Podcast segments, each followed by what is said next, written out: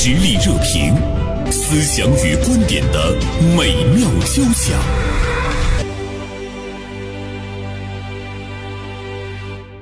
最近有一件事儿特别好玩儿，大家是由一篇文章中展开了这个议论啊。这篇文章的题目就是“我爸退出了家庭群”，就是一位老人家在他的家庭群中不断的呢会发一些信息，他感兴趣的，呃，包括他生活的日常。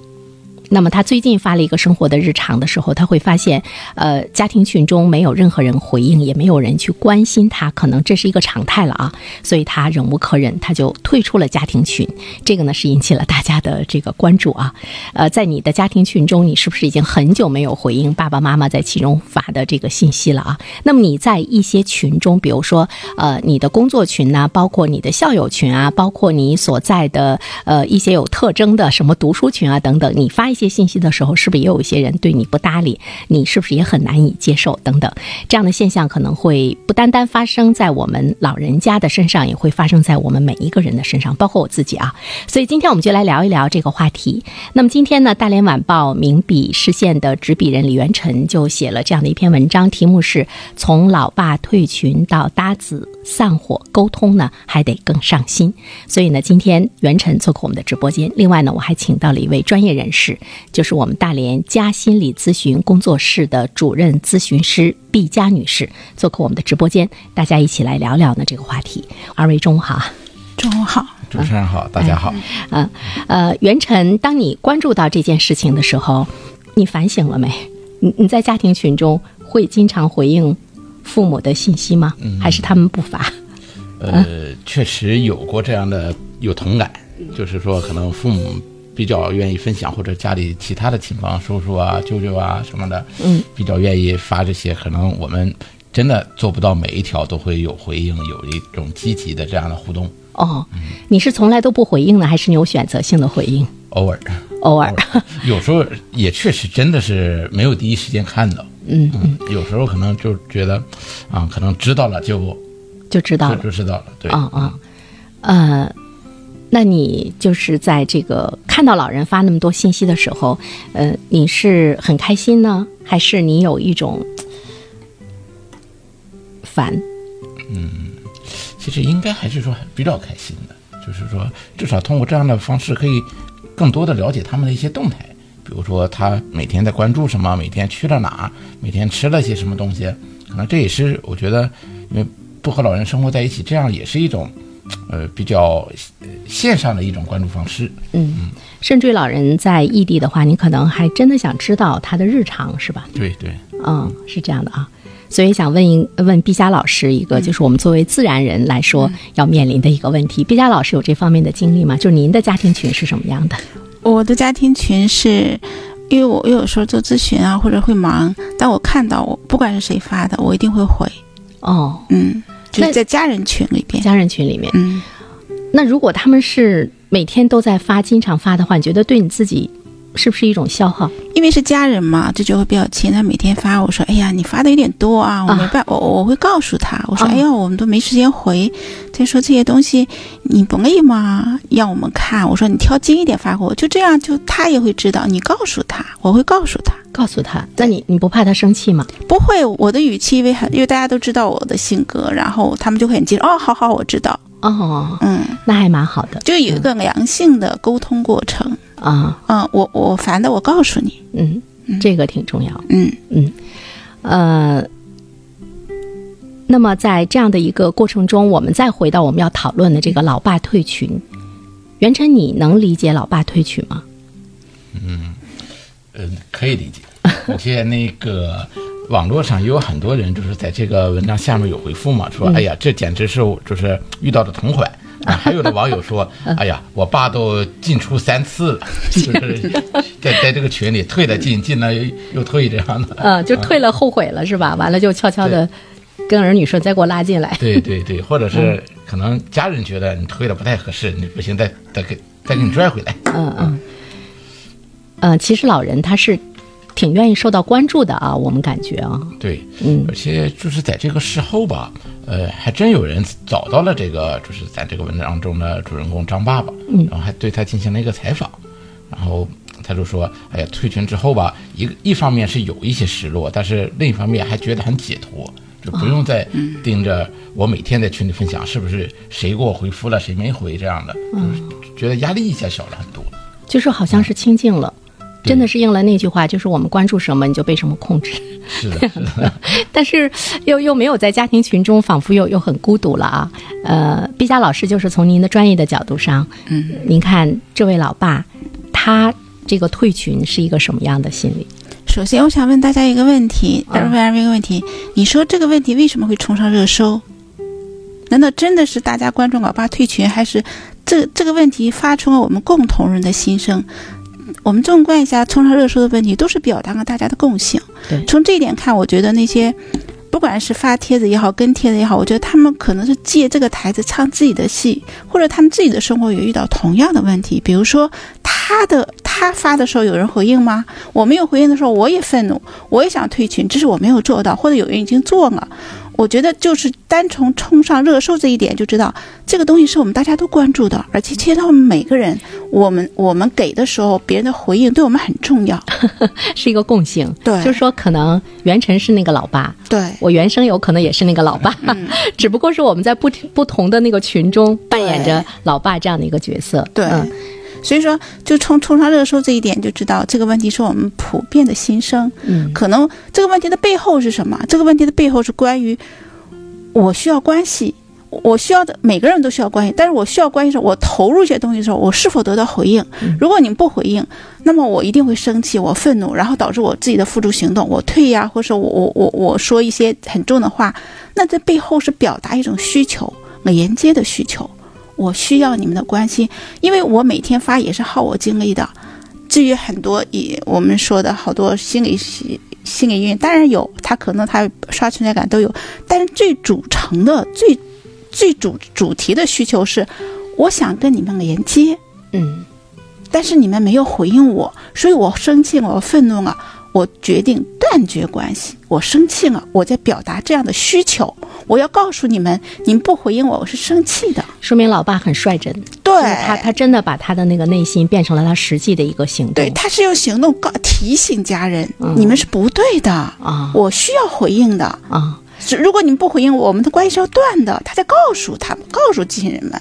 袁晨，在你的内心有没有也有过这样的一些，不能说无数次吧，也有过曾经这样的一个波澜和涟漪。比如说，在你所看重的一些群众，你发一些东西没有回应的时候，你就觉得我的这个需求没有得到满足，也想像老爸一样退群，但是理性让你停下实际上，我在群里分享消息的时候比较少，哦，比较少啊。但是你不需要链接。呃，但是就是 但凡发了，肯定一定是想需要一些回应的。对，就是我在文章里也提到了这样的一句话，就是说有人曾曾说，最舒服的关系就是保持分享欲，但是这种冷回应却却让原本火热的分享欲持续降温。嗯，就是你有这种分享欲望，愿意把自己看到了、听到了这样的一些信息传递给更多人，然后让大家围绕这个。核心的话题来进行一番回应和讨论，可能是很多人所期待的这样的一个人与人之间的沟通方式。人人期待，对，嗯，只不过是每个人他对待那种不回响不一样，是吧，毕老师啊？你看袁晨，他就他一方面他很少发东西，这个是不是跟你工作从比较忙繁忙有一定的关系？有一定关系啊，而且我发的一般都是，呃，新闻类的东西比较多。哦哦，就是那种。比如说，我们看来谣言，或者是 觉得无关紧要的这样的东西少。呃，对，就是而且在不同的群里，可能发的东西侧重点也会有一定的差异。嗯，但即便你你发的是新闻，你是不是也会感觉到大家也也有没有回应的时候，是吧？那从一个新闻工作者的对，经常有。从一个新闻工作者的角度，你可能会特别着急，你会觉得哦，这这个新闻太重要了，你赶紧看。完了，石沉大海哈。对，其实可能这是大多数人的一个状态，就是他一定是看到了，嗯，但是可能就是啊，我看到了，我知道了，然后可能大家就很难以就提起兴趣，再有这么一个回应的这样一个动作。对，所以就想问毕老师，毕老师刚才说，呃，我们都有分享欲，希望连接，这个是我们的人性啊，对，每一个人内心深处都有，包括你和我。但是我们就会看到，哎，有一些不回应，就是比如你您刚才特别强调说，哎，我在家庭群中，因为我们是亲人，我会回应，但是您可能也会在很多的群中是不回应，不回应。对，嗯，那么你觉得为什么不回应？你看，信息太多，这是一个信息太多的爆炸的时代，而且呢，关系有有有亲有远，就是说我只会，我想人们的精力只够分配在就是我认为重要的关系上。比如说这群里大家几上百号人、几十人，我真的没有能力去回。嗯所以说那些有分享欲但是又会得不到回应的人，在某些场合你要理解别人。嗯所以说我们如果有共理心，我知道我知道很重要，但是我已经看过，我只能沉默。嗯我不想发表任何的东西。就大家这种同理心很重要，就是以我的感觉去测量你的感觉，这很重要。嗯，就是你要理解别人的对沉默。对，这个沉默，一可能是他太忙，二是他看光了，他不感兴趣，因为每个人的兴趣点都不一样，嗯你没有达到我的兴趣点的值，所以说我不回应。就像我们对有的，并不是对所有的群都回应一样。嗯我们这样同理心，别人回应与不回应，我们内心都不起波澜，也没有伤害。对，嗯，呃，袁晨能够理解不回应你信息的人吗？就是我特别认同刚才毕佳老师说的这个，嗯。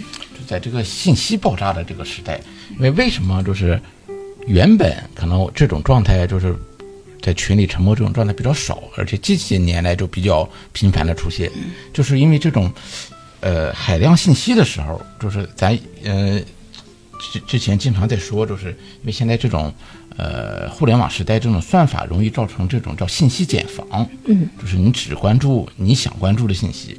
其实这种海量的信息存在，呃，我觉得另一个层面也造成了一种叫沟通茧房，就是你比如说把时间你回溯到二三十年前，可能人人获取信息的方式，除了传统的呃广播电视报纸之外，可能大部分人获取信息的主要方式就是通过人与人这种沟通。就是我知道一个事儿，我告诉了原生，然后原生可能再告诉他身边的人，就通过人与人之间这种传播，让一个信息可能得到了更广、更广范围的扩散。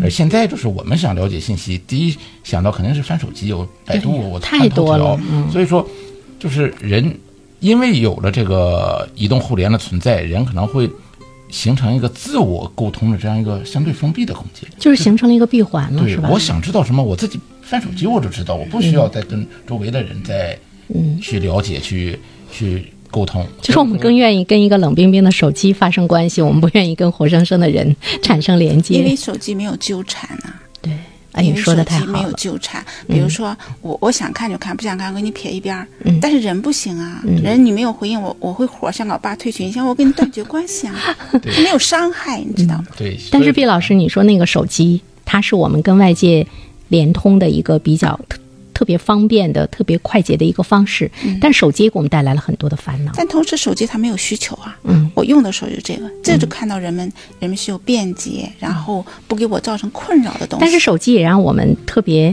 快速的知道，就是什么样的人他很忽略你，什么样的人他很冷漠你，不像以前你会有很多的解释，比如说，哎呀，打电话不方便，信还在路上。我觉得有的时候我们会觉得手机一秒就能够触达，但是我等了三天你也没回复我，而手机又成了一个伤害，是吧？那就放下吧。嗯，你看我们每天做节目，我在这个节目中也是不断的呼吁，哎，大家听到了没有啊？大家对今天的节目，你发表一下你的看法呀。往往呢，微信少的时候，其实我或多或少也受影响。我也在想，啊，今天的节目不太受欢迎啊，那种。你看东方之珠呢，他发来微信，他说。不管是往电台发信息，还是往群里发信息，都会抱有那样的一份期待。主持人什么时候读啊？群里的人看到会有什么反应啊？也有期待落空的时候，心里强大一点就继续发，落寞一点就不发了，或者退群呗。东方之珠也是表达了一份期待啊。呃，其实我在电台的这一端，我也有期待，比如经常收听我们节目的东方之珠啊、一二三四啊，呃，还有呢一些这个听友啊，呃，也欢迎大家呢来继续呢参与到我们的节目中来，因为我也有落空的时候，但是我不能退群，我不能因为你们不发信息，我就不来做节目了。嗯，毕老师，你看这个东方之珠，他说到了一个内心的强大，在我们今天的这种呃信息比较繁多，而且呢，呃，你能够看到更多的冷漠的时候，内心强大很重要啊。呃，我觉得“内心强大”这个词儿有点用的是是在表达一种需求，就是说你你需要内心强大，你才能你才能那个抵御那种没有回应的失落感和那种有一点不开心感。但是如果说如果说以己推人的话，你也不能回复所有的人。可能你不是人家在乎的人，你如果这样想的话，你会不会好受一点？因为如果是你在乎他，你会回应；如果我我不在乎他，我也不会回应。所以说。内心强大是一方面，还有我们的认知，就是说，我们我们能够从自己的体认去去去理解别人回与不回，然后哦，你给我就接，不给我我知道，嗯，你这个时候可能没有关注我，仅此而已。那这样，因为我们生活中的事情太多了，如果在纠缠这些，会耗能，我们的能量是有限的。如果把这些东西专注给放到我们工作上啊、家庭上，是不是更好？嗯，呃。元琛，你你是一个内心强大的人吗？我觉得你是，是吗？某些方面 毕老师，你专业眼光看待他是吗？他是，他是，我觉得他是一个很很冷静的男士。然后，我想他有他自己内心内心的力量的部分。我不能说强大啊，我觉得强大的词，我觉得用在我们人上有一点东西。就说你，如果你你内心很宁静，那你可能处理是很多事情波澜不惊。就伤伤害自己少，伤害别人少。我更愿意用他内心的平静来形容袁晨。嗯嗯，是，袁晨也是给我这样的一个感觉。所以说，我觉得，嗯，比如说袁晨，昨天我们俩还在商量说，哎，写点什么。完，我就开始说，说，哎，这这个新闻在我们的群里，我觉得还是蛮可以去写的哈。袁晨说啊，那好吧。呃，但是我我在想一个问题，我觉得可能从袁晨自身来讲，他对这个他可能他没有觉得是一回事儿。啊，袁晨是吗？我说的对不对？对，就是因为这个话题是实际上是昨天跟袁生在这个之前的沟通过程中，然后碰撞出来这么一个话题，就是说，呃，从从这个一篇新闻叫“老八退群”的这个新闻中，嗯，然后联想到了这个可能涉及到人与人的呃社会交交往，包括人和人之间的沟通，可能我们发现了现在当下的这个。社会环境中，呃，出现了一丝波澜的这样的一些变化，嗯，所以可能就，呃，想到了这样的一个话题，或者是呢，我们会觉得它呃有普遍性，它是大多数人比较呃共存的一些东西，就我们需要关系，需要连接，对。但是对于少数人来讲的话呢，可能觉得那。那都不是一回事儿，对对，嗯，那么这个里面的话呢，其实就会涉及到说，我们怎么样把我们自己能够锻造成那都不是一回事儿。我觉得这个好像挺重要的哈，嗯，这样一段片花和广告之后呢，我们来继续关注呢我们今天的这个话题啊。以独特的观察视角，发现时代的蓬勃力量。以敏锐的内心感知，寻找我们的精神家园。实力热评，名笔与名嘴的实力碰撞。我特别强调说，父母在家庭群中发信息，我们能回呢，一定是要回。呃，袁晨，你觉得我说的这个要求有没有些高？嗯，我觉得不高。嗯，因为昨天我在写这篇文章的时候。那个突然想到一个话题，呃，一个问题，就是为什么是老爸退群而不是女儿退群？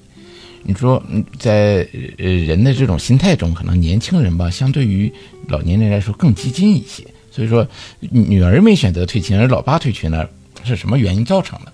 后来我就在想，就是，呃，刚才咱一直在说的这种移动互联时代，可能现在我们的父母这个年龄段，他们嗯，从手机的这种智能机的操作上，从技术层面已经没有任何问题了。什么看视频呐、上微信呐，包括各种的一些小游戏，什么都操作都没有问题。但是，呃，这些中老年人的这种互联网心态，可能还没有随着这种呃广泛应用而进。进行一个迭代的这样的一个变化，就是他们呃虽然说在用着手机，但是他们的心态可能还始终呃停留在就是比较早年那种呃喜欢人与人这种无缝呃无障碍沟通的这样的一种环境下，所以可能呃我们也看到了，就现在在各种群里总愿分享各类信息的，可能还是以中老年人为主。嗯嗯，或者是说呢，我觉得呃，这些中老年朋友他们他们真正的在现实生活中和人的这个接触和交往是很窄的。他们也非常的渴求，因为从职场退下来之后，他们也非常的渴求，也是他们在努力的想拓展他们的这个世界的一种一种方式哈。但是对年轻人来讲的话呢，您可能。不是特别能理解，就觉得我一天天都忙死了，发这些干什么哈？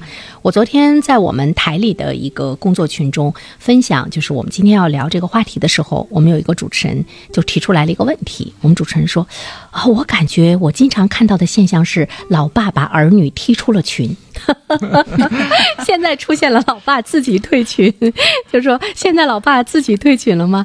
哎，我当时想啊，老爸还有把儿女踢出群的这种 这种愤怒。”那跟他自己退群来说，呃，毕老师，你觉得老爸是进步了，还是更加愤怒了？我觉得老爸把儿女踢出群，一定是儿女的诉求太多，猜的啊。但是老爸自己退群，他是表达他的诉求没有被满足。嗯，我觉得现在这个时代，就是说老年人他们特别退休那些老年人，他们可能的社交范围啊，都缩窄到家庭或怎么样。对，如果在家庭群得不到回应，那他们的心里一定会受到伤害的。嗯，他退群，我们也是能够理解的。嗯，所以说退群这个事情，我觉得这说明了什么？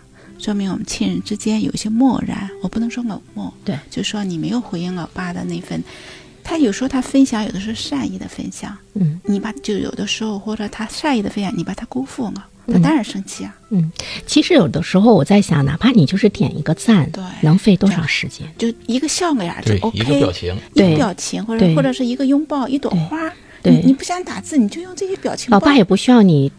长篇大论的去表明你对他分享的内容的看法，说不定老爸也没有把这个内容完全看完。有的有的老妈分享，只是老妈没有像老爸那么急，老妈可能更顾忌，我不能推我儿女在这儿。我想都会有，像老年人，他们不仅是老爸老妈或者外婆外公都有，他们因为他们的圈子很窄，年轻人有很多的朋友，但是他们只是没有退却，没有表达而已。对，所以有的时候我们是需要你要去想到那个。家庭的温暖，哈，我曾经在一本书中叫那个是赵丁阳写的，呃，他写他写的那本书叫《论可能生活》，赵丁阳哈，呃，他有一句话其实给我留下特别深刻的印象。那本书看完之后就这句话，呃，他那句话说：“有情感的道德，有情感的道德，才是真正的道德。”对。当我把这句话想到我们家庭关系中的时候，我觉得哦，他说的特别到位。嗯，就是说，呃，你回家去看父母，嗯，那么你是你觉得你在履行一个义务，嗯，包括包括你你在这个家庭群中，呃，父母也在这个群里，呃，他写一个或者是发一个什么东西，你看到了点赞笑脸也好，就是你觉得啊，我已经尽尽孝了。但是是不是有情感的？如果我们把它放在一个道德的框架之内的话，当然法律有的时候也介入了。比如说你要常回家看看，不常回家看看会怎么怎么样哈？但它更多的时候还是在那个道德的那个范围中，就是你是不是有情感，老爸老妈是能够感觉到的，因为那里面有温度。比如说，你回到家，你跟他在一起聊聊天，嘘寒问暖，你特别耐心的去听他讲一些什么样的事情，这个是有情感的道德。那有些人觉得，我回去之后花了钱给他买了礼物，往那一放，匆匆忙忙几句话我就走了，但是我反而觉得这个是没有情感的一个道德。哪怕你已经付出了金钱，嗯，那我们的父母究竟需要什么？我觉得这里面的关系有一些复杂，不能从一方父母一方，嗯，比如说我们。我我们家的亲子关系很很漠然，我不回应，有很多个原因。对，可能是你爸爸妈妈小时候你跟我就不太亲，你突然要跟你亲近，我做不到。还有就是说我真的很忙，嗯，我真的可能等我看到的时候，可能已经是昨天的，嗯，要分很多。还有的就是我压根儿不想回，分好多的情感。你刚刚说的很好，就有有有温度的，呃，有温度的有情感有情感的道德。我觉得我们先把这些道德先先不谈的道德，首先就是说。良知上，因为道德是要用良知上。良知上，你哪怕有那么一瞬间心动，你就回一个笑脸。我们先不谈温度，嗯，先谈形式上有回应，至少他不要老爸不会觉得他愤而退群，不会让他觉得已经绝望到我不想再跟你们有连接这个程度。就是我们先把那些道德什么的，我们先给他形式，然后再求温度，嗯，一点一点的去，因为家人之间，我想。如果我们连家人之间都不珍惜，那么这世间真的还有可珍惜的东西吗？嗯我有每个人都要反思一下，嗯什么是重要的？嗯，袁晨，听听你的高论。特别赞同毕老师的这个观点，就是刚才主持人说到这个情感上，一下子就上升到一个更高层次的这样的一个呃沟通的诉求上了。就是之前我们可能还在说，我们先从动作上先呃满足一下这个呃就是父父母这样的分享欲之后的回应，嗯，然后这种呃带有真情实感的，可能还真的需要我们，就像我这这篇文章说的是，沟通还得更上心。这个上心可能就是还。呃，要表达就是还真的通过心灵最底层的这样的一些，呃情感的释放来呃实现这个、呃沟通的这种形式上的这样的一些诉求吧。我觉得刚才毕老师说的那个特别好，他对我呢是一个矫正或者是更好的一个建议，就是因为我们先从形式上做到，那么之后呢，慢慢慢慢的。你会产生会产生温度，如果你不去接触、不去触碰的话，很难去谈到哈。我们知道也有这样的一句话，就是“子欲养而亲不在”，这个成为很多已经失去了父母的这些人终身的一个遗憾啊。对对，那我们怎么样能没有那个遗憾？那就先从点赞开始。对，先从点赞开始。东方之珠呢，对，继续发来微信。呃，东方之珠，你今天让我们觉得很温暖，因为你始终在回应我们。你看，我们也很介意。他说，把儿女踢出群的是个严厉的老爸，自己退群的是个慈爱的老爸，是吗？袁晨，如果你有一天成为老爸，你会怎么做？我觉得我不太会把别人踢出去，你会退群吗？呃应该也不会，也不会应该也不会。那你心里会窝火吗？呃可能会。毕老师，你说窝火是不是也不对？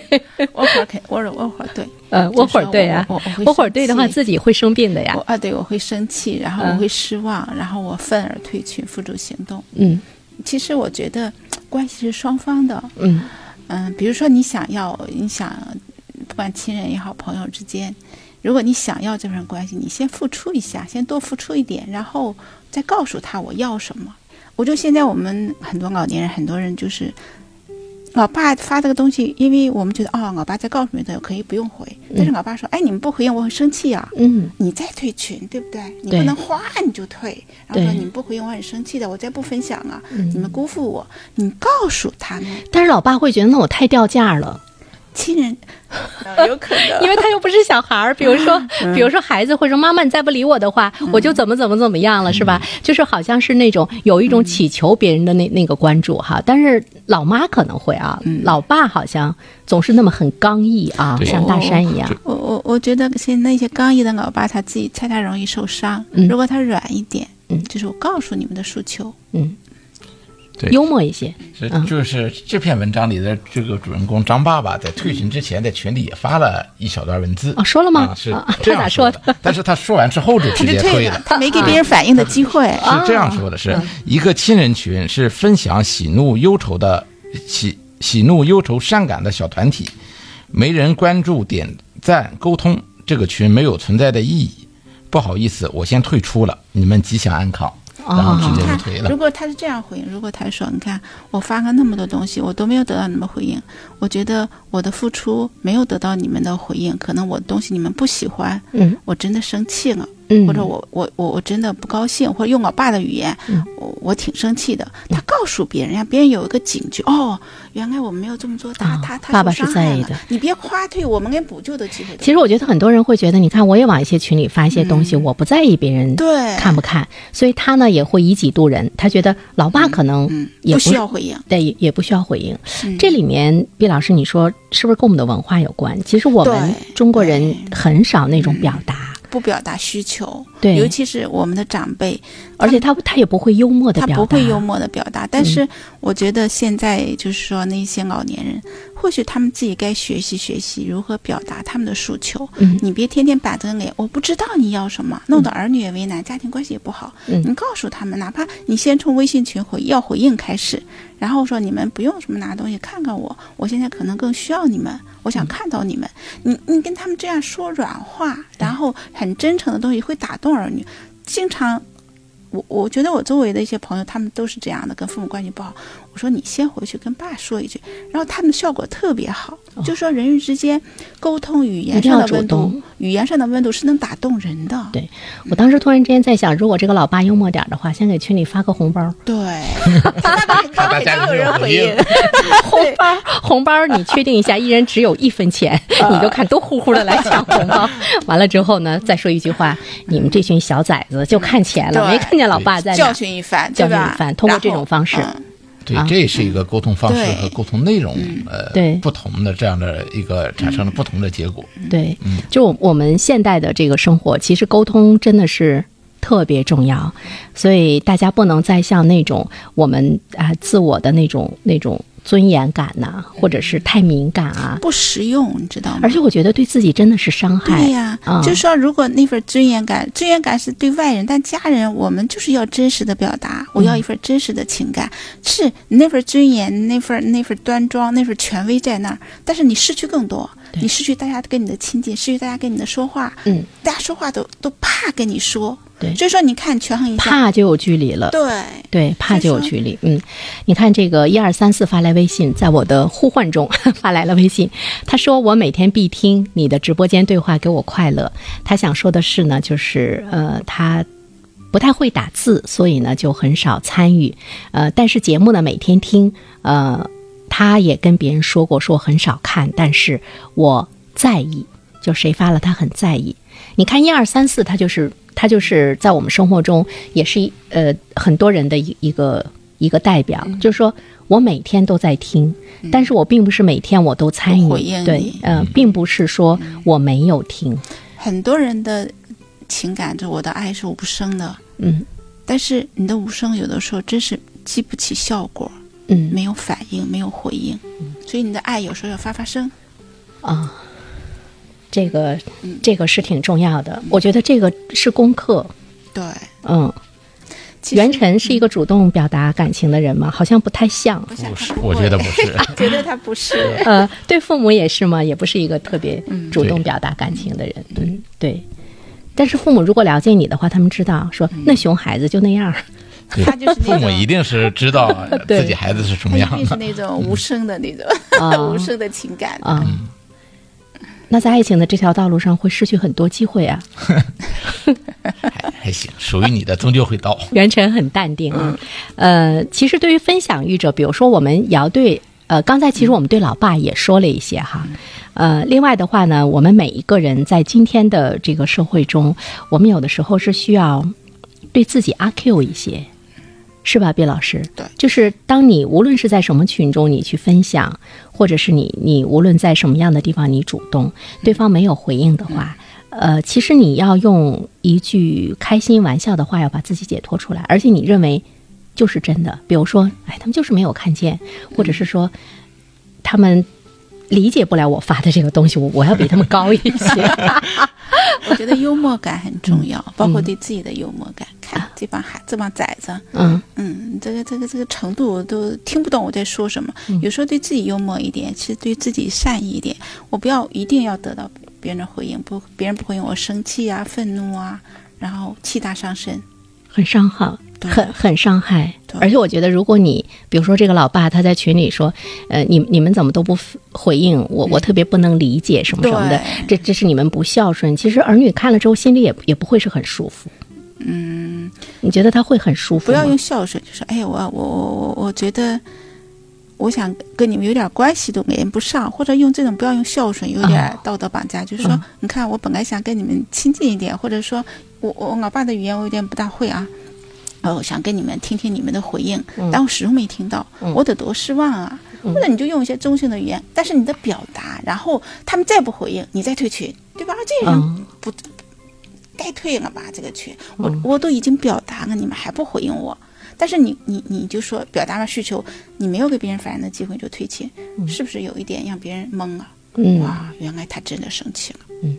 其实老爸在一个家庭中，他就不管他表现的是刚毅还是温柔，他始终是那座山，就他始终是是很威严，我们心中都有都有一种敬畏哈。对，这座山退群了，对我们是座损失。对，是个损失。对，袁晨，你觉得老爸会重新入群吗？还是他已经会，又又我相信一定会，回来了吗？我相信一定会。我觉得应该会，嗯应该会，而且，呃，作为子女来说吧，呃，就是看到这个老爸退群之前这段留的这段话，可能自我也会有一一定的感悟，嗯就是可能对整个这个这个家庭群未来的这种活跃程度，可能也有一定的助推。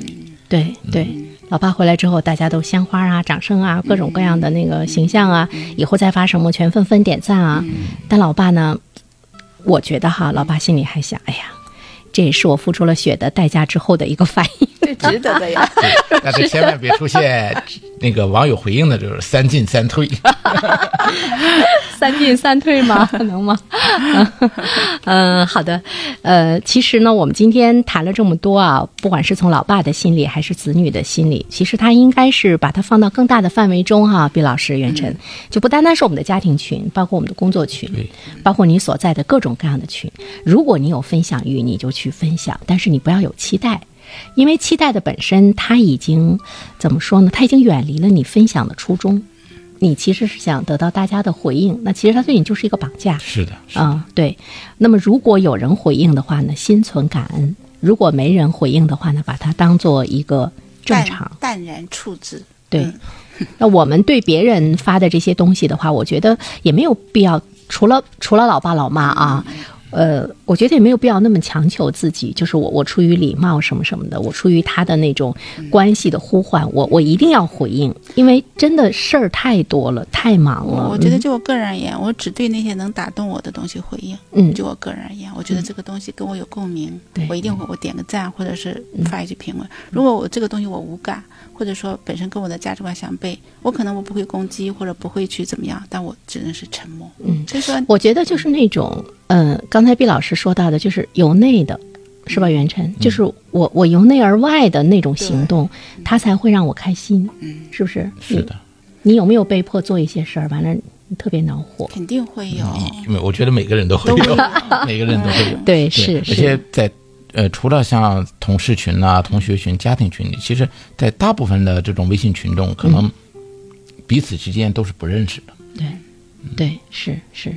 刚进群的时候，又是鞭炮又是鲜花，之后对大家觉得你就是一朵小浪花。对对对，长期潜水，常年潜水，是吧对对嗯对，呃，如同虚设哈。另外呢，就是在我们一些工作群里面，其实我们也会看到，比如说我们的领导啊、管理者，他也很在意员工对他发的一个什么东西的一个回应。对，呃，这个好像是另外一个层面的问题，员工该不该回应，领导该不该在意对，啊？我觉得在这个群回应的人很少，回应错了又麻烦。大部分都是收到。我特别喜欢的那个工作群的那那个状态，我觉得它应该是自由的，就是因为自由的本身能够给人带来愉悦，而且呢，大家也会被这个氛围所感染。嗯，对，我我觉得工作群你要是一个自由的，那就看你们的文化团体文化氛围了。如果嗯你们是一个真诚的团体，那分享一定是真诚。但如果你们是权威的，或是是很压抑的，谁敢啊？我不敢。啊、我说的那个自由，就是说我我回不回应我是自由的，嗯能不能给我这样的一份自由？袁晨，你渴求吗？一一定是渴求的。一定是渴求的。那那要让我们的领导听着怎么办？好在这个节目收听率还没有那么高。嗯，好的，我们再一次感谢。呃，大连晚报名笔视线今天的执笔人袁晨做客我们的直播间，也感谢呢家咨询工作室的主任咨询师呃毕佳老师做客我们的直播间，聊得很轻松啊。但是我也希望，呃，包括我在内，我们每个人从今天的这个聊天中，能够呢，呃，有些收获。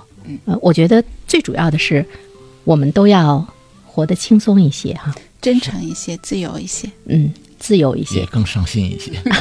更上心一些，对对对，对更上心一些，啊，对我们的父母更上心一些，但是不能做到对所有的人都上心。那样的话我们就没有了我们自己，对，失去了我们自己啊。嗯，好，感谢毕佳老师，感谢袁晨，周末愉快，再见，快。嗯再见。